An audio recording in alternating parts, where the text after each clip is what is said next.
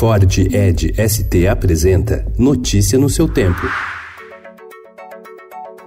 Olá, sejam bem-vindos. Hoje é sábado, dia 13 de julho de 2019. Eu sou Adriana Simino e ao meu lado, Alessandra Romano. E estes são os principais destaques do jornal O Estado de São Paulo.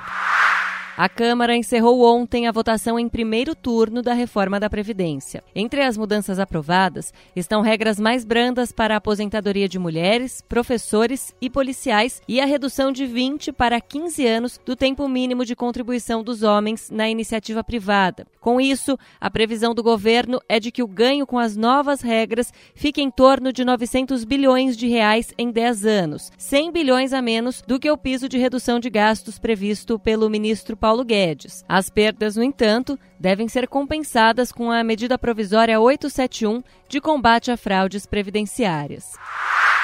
Caso sua indicação para a embaixada do Brasil nos Estados Unidos seja confirmada, o deputado Eduardo Bolsonaro deve enfrentar resistência na Comissão de Relações Exteriores do Senado. Dos 17 integrantes da comissão responsável por analisar o nome do indicado, seis disseram ser contrários, sete afirmaram ser favoráveis, três não quiseram comentar e uma senadora não se manifestou. Grupo coordenado pelo vice-presidente do TSE, Luiz Roberto Barroso, propôs à Câmara dos Deputados o sistema distrital misto, no qual cidades com mais de 200 mil habitantes seriam divididas em distritos que elegeriam vereadores.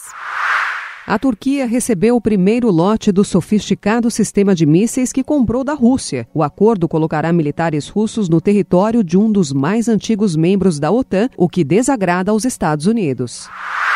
Faxina no Rio Pinheiros. Governador do estado anunciou o plano de retirada de 1 milhão e 200 mil metros cúbicos de sedimentos do fundo do rio e, em etapa posterior, a despoluição.